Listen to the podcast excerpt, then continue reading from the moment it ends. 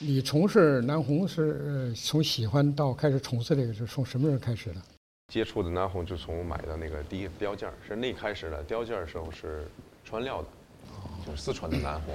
后来也去了趟四川，去趟四川的买了几件小东西。是我最早买的这个吧，这个是四川的哎手牌一，个手牌，一个手牌，总是感觉好像和以前买的那些配饰的像像珠子啊配饰的东西还是还是不还是不太一样的。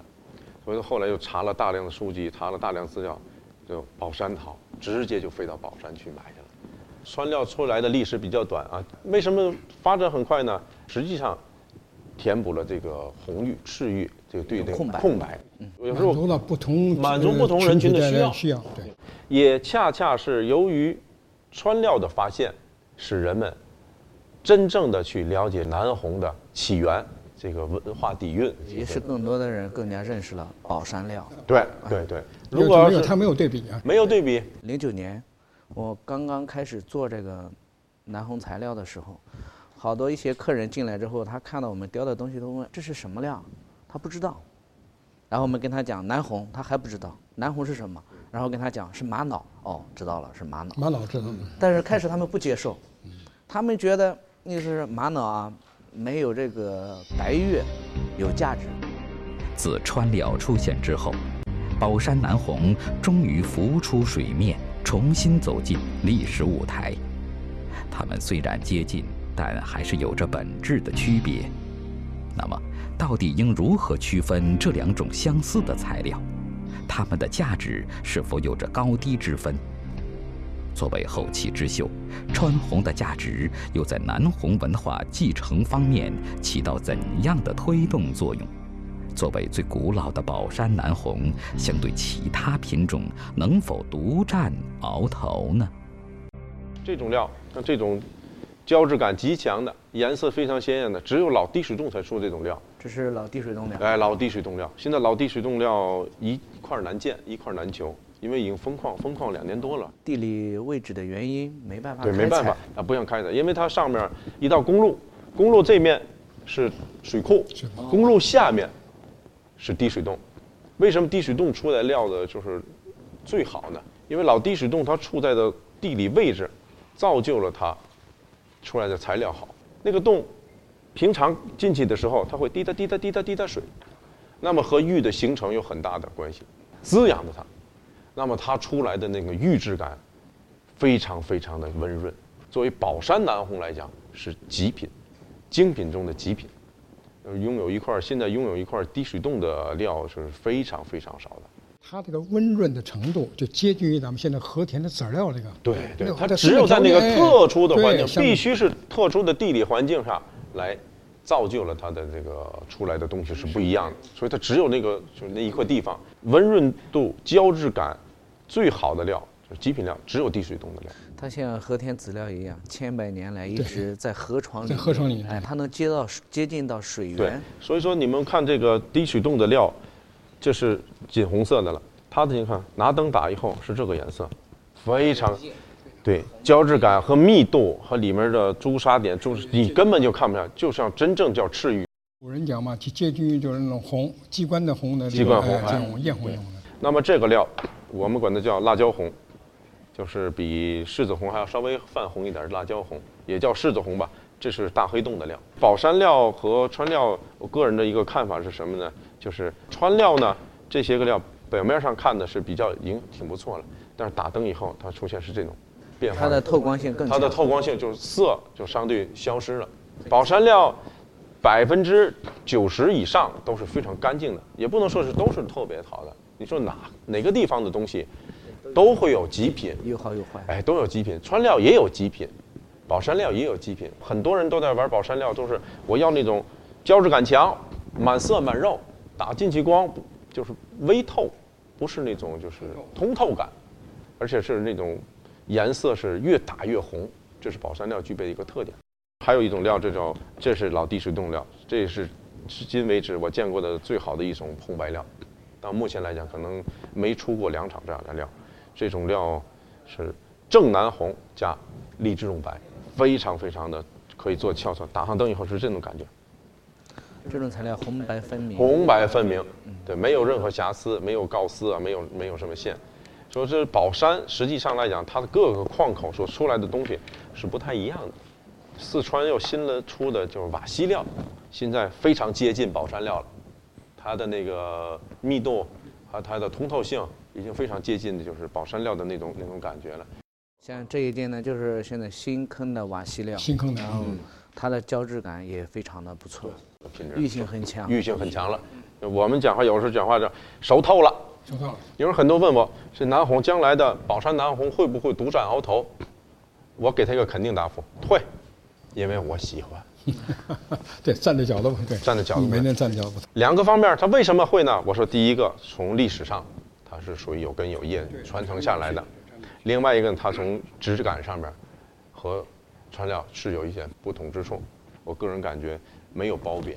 对，个人喜好不同。哎个人喜好不同。就像黄老师雕的，你看这个八骏图非常惊震撼的一件作品，它集合了每一个几乎是产地的料，南红、白玉，很多很多玉在里面。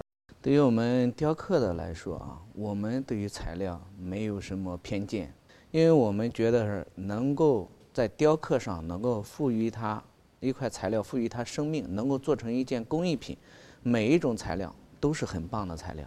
确实，一块石头它形成都要经过上百年、上万年。上万年，哎，上今千年天能够今天能够到我们手上，让我们能够把它修饰雕刻，这个确实觉得这是一种缘分。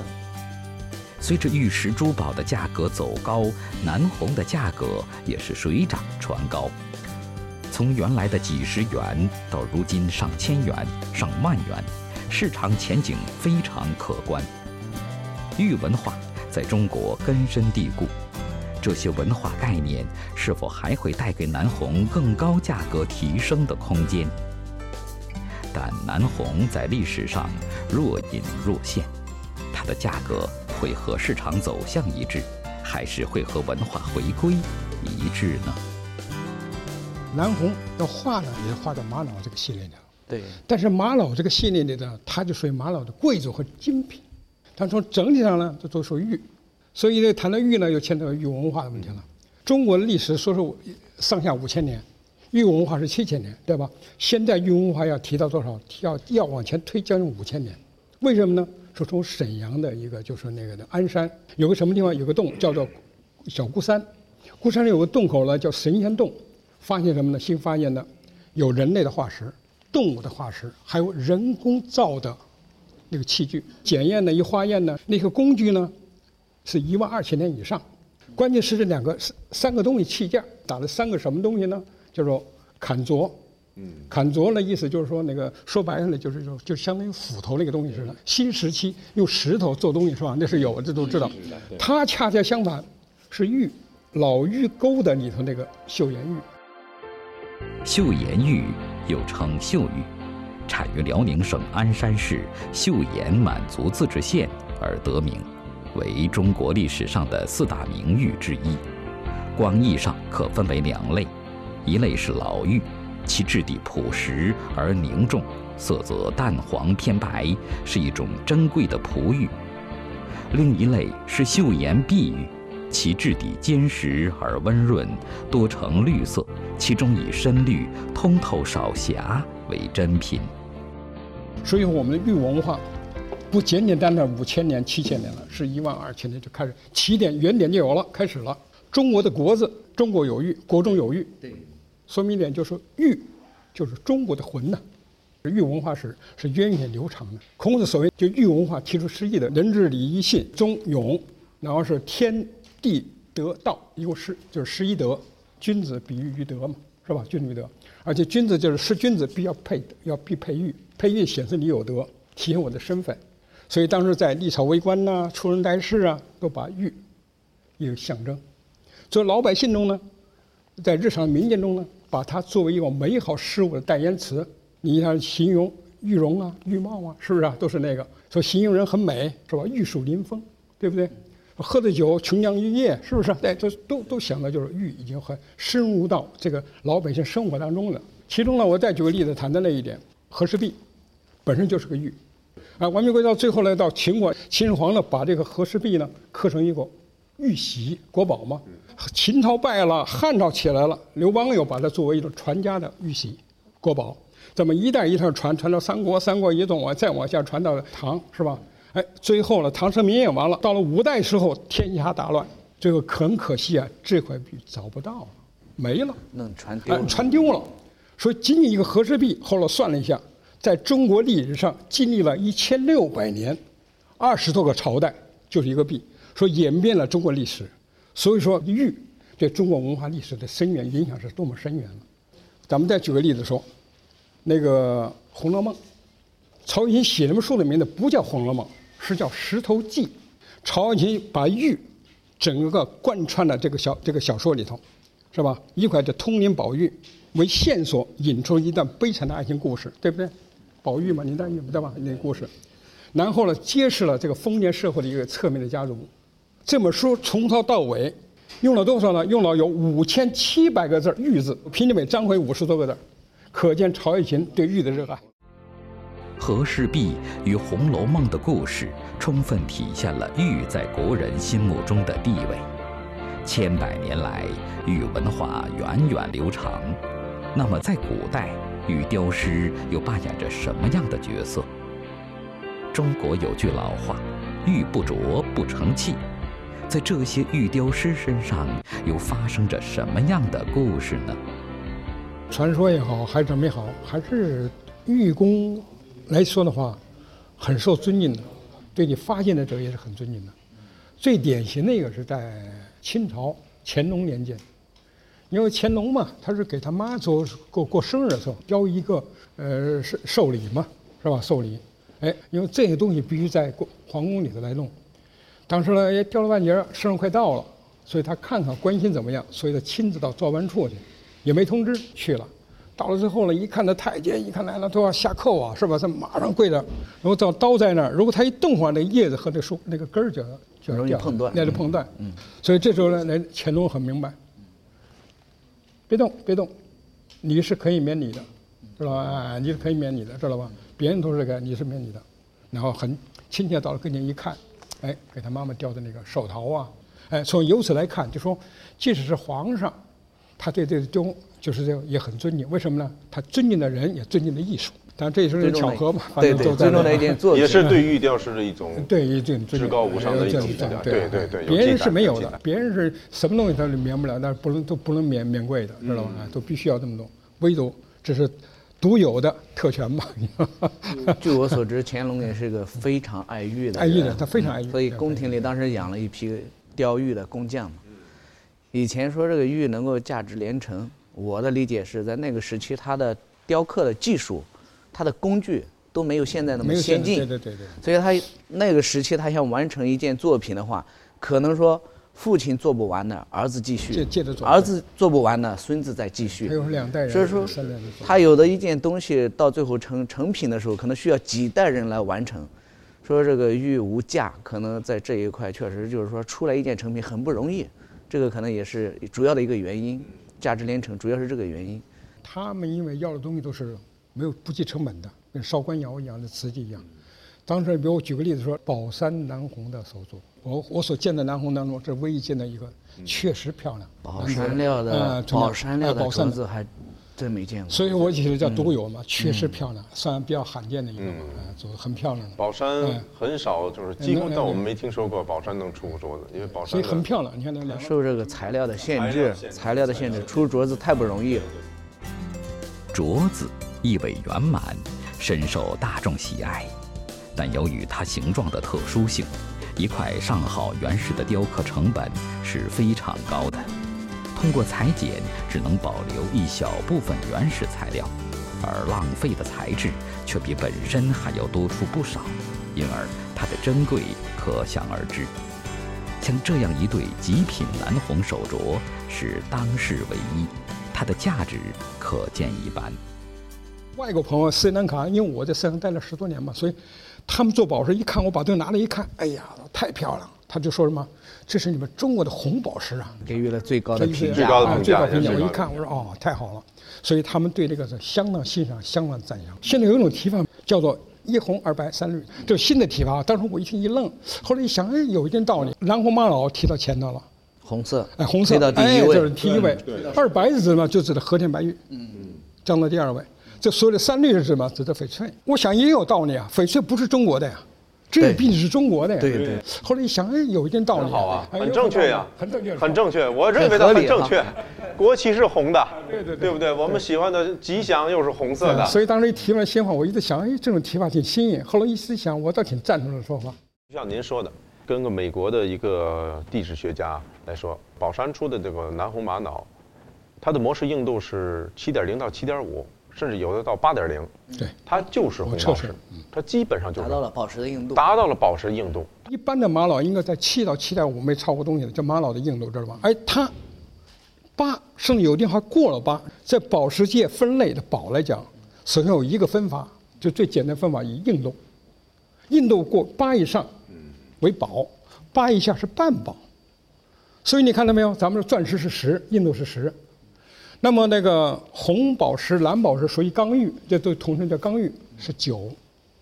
猫眼儿呢是八，辨识都过了八了，所以说这个硬度它够了。比如我举个例子说吧，翡翠，翡翠硬度是七，是七，玻璃是五点五，能滑动玻璃的，啊是翡翠，滑不动玻璃的绝对不是翡翠。对，宝石界呢，就根据它的材质、颜色、啊印度不同，它把还有它的稀有、高档宝石，基本有五大类。把钻石界它属于是无色的嘛，我们只彩色来说。首先第一个红宝石，第二蓝宝石，第三猫眼儿，第四祖母绿，第五辨识。看宝石也包括这个啊，这也属于彩色的了。首先要看颜色，看玉呢，有人提出看水头是吧？看种是吧？对哎看密度哎，看密度但是我们要看彩色宝石的概念呢是什么？看颜色，因为有那么一句话：一分颜色，十分价，就是颜色很重要。当您遇上了一块真的是一块非常好的一块美玉，比如说好的南红哈，您想没想过怎么下刀？想没想过不雕刻它？你说的这个问题啊，其实在我们雕刻在一个层面上来说是经常碰到，可以这样说。为什么？尤其是在雕和田籽料，因为和田籽料在不雕之前，它本身就是一个鹅卵形，有的形状很好，没有裂纹，没有任何瑕疵。就包括在现在的市场上啊，有很多小的那种小一点的和田籽料，他们有用金包起来的，包金、包界面，然后包吊坠，就是因为什么？首先是尊重它这个材料的本身，它已经非常完美了。如果雕的话，可能就会破坏它的形状，这种也有。雕一般化去雕的呢，都是因为材料本身它的那个形状啊，有的是，比如说有点三角形，拿在手上不舒服，然后经过雕刻的过程中把它形状修得舒服，然后再做各种各样的那种纹饰、图案，比如说做一些，比如说席上眉梢啦，呃，然后钟馗啊，像这些就是人间人们比较喜欢的一些图案，吉祥一类的。雕了之后呢，使它这个材料弥补它原来的不足，哎，把它的柳裂去掉了，使这个材料变得更加成为一块完美的玉。像你说的那种有的不用雕的，就是说这个材料它本身确实是很完美，但是在南红方面，我认为像这样的材料很少，像这样的石头啊，本身你说咱们在把玩的过程中，它硌手，必须要雕。哎，雕刻的时候，雕刻的过程中你拿在手上，哎，它就很圆润，不硌手，而且呢有图案可以欣赏，有工艺，工艺在里面。所以将来你们作作用啊和这样的影响是相当大的。确实，这也是我们感觉最有难度、最有压力的一个地方。但是从市场经营上来讲呢，你说从南红这个雕刻来讲，它实际上就体现了南红的美。那么现在最近的那个还有一个肯定没没有刚才没有谈到，就是谈到这个东西，就是说永子，这也是咱们宝山的。对，宝山，下次有机会去看，宝这是宝山的。嗯，它的历史呢是在五百年的明朝的时候。宝山，古称永昌，永子即永昌所产的围棋子，是以宝山南红玛瑙、黄龙玉、翡翠和琥珀等天然原料熔炼而成。棋子质地如玉，犹如天然玉石磨制而成，是古往今来举世公认的棋中圣品，堪称国宝。一个叫李德章，一个人，他当时在京城里头做什么呢？在皇宫里头保管珠宝玉器的。哎，他是专门做这工作的。偶然有一次呢，宫廷着火，明朝是着火，着的火很大，要救火要泼水呀。那个玛瑙玉器的烧完之后，到烧成什么呢？烧成就是等于说，跟那钢水一样，全部化掉了。他还加了别，他救火，但不管别的，要水要泼掉。泼了之后，他一看了，最后被泼掉这个浇上的水，那玛瑙那个烧烧成那东西，一看，月光一照，晶莹剔透，美极了。所以他呢，就研究了这种围棋。为止。清朝咸丰年间，边界发生骚乱，叛乱分子呢，把那个这个永子的这个那个关的那关窑的坑那个窑封了，这个永子就失传了。抗日战争时期，所以当时日本知道，日本他了解很重要，他本身他喜欢围棋啊，对吧？也很围棋，所以在搜寻那东西，最后弄了半套回到国家，现在他们国家也算国宝级。在中国呢，就一套，就剩一套。后来呢，是六四年当中。陈毅副总理访问到宝山的时候说：“这是中国的国宝啊，你们一定要抓紧研究，不能让它失传呐！我不相信你们宝山人搞不出来。”就记了一下，最后第十一代传人找到了，哎，然后就慢慢研究，将近二十年的时间，现在这套字就是研究出来的那个。我在宝山见到过的传人，传人是吧？嗯，我在宝山。这在这就出来了，它的特点在什么地方呢？比如说白纸打出来之后，用灯光照完之后，是一种。象牙的月白色，这是黑子是吧？一看它打出一种什么碧绿碧绿的，嗯，跟那个墨翠的啊，墨翠对对，很漂亮，很有翡翠的对对，翡翠的，所以很漂亮，很漂亮。当时造出来之后，中国的，呃，这那个谁，那个围棋会的主席，呃，聂卫平，对，亲自下了含着泪水，这恢复了。下棋的滋味都不一样了，因为国宝有了，激动相当激动，所以也做了好事。因为他要传承啊，他的主要材料就是他，对，主要材材材料是他。其实就是这几种材料的一种再加工，对，而且是这种极品的材料做极品材料都附在一起，糅合在一起了，哎，糅合在一起了。所以将来的蓝红的发展前景还是很大的。像零九年去那个四川凉山的时候。那种材料随便你挑，一千块钱左右一斤。你看现在好的材料，就是大家看上去感觉不错的，像那个新坑的瓦西料，现在市场价值目前来说已经到二十到二十五万一斤。在这个概念上，你想翻了多少倍？您说现在涨到这个价格上了，您觉得是到了高峰了，还是说？我认为目前来说肯定没到高峰，南红的春天才刚刚到来。你看大家从一开始不懂这种材料，需要我们去介绍。到现在你不用介绍，他都懂了。不光是懂的问题啊，还是买了。对，他关键这他有市场，他有市场交易，他才会造成。对对对对。现在呢，我是这么想，我大概提的把这个中国的玉市场近几年啊，经历了五大风暴，玉石的变化。嗯。这个目前的南红是第六幅大风暴，而且它的风暴吹的邪乎，有点像沙尘暴似的。第一个哎，很厉害。第一个风，第一次风暴是哪？大家就知道，翡翠。长得也是邪乎，是吧？第二是什么呢？是和田玉。第三次是黄龙玉。第四次呢，就指的是印印尼那个金天黄。第五次的是马来西亚的鹤顶红。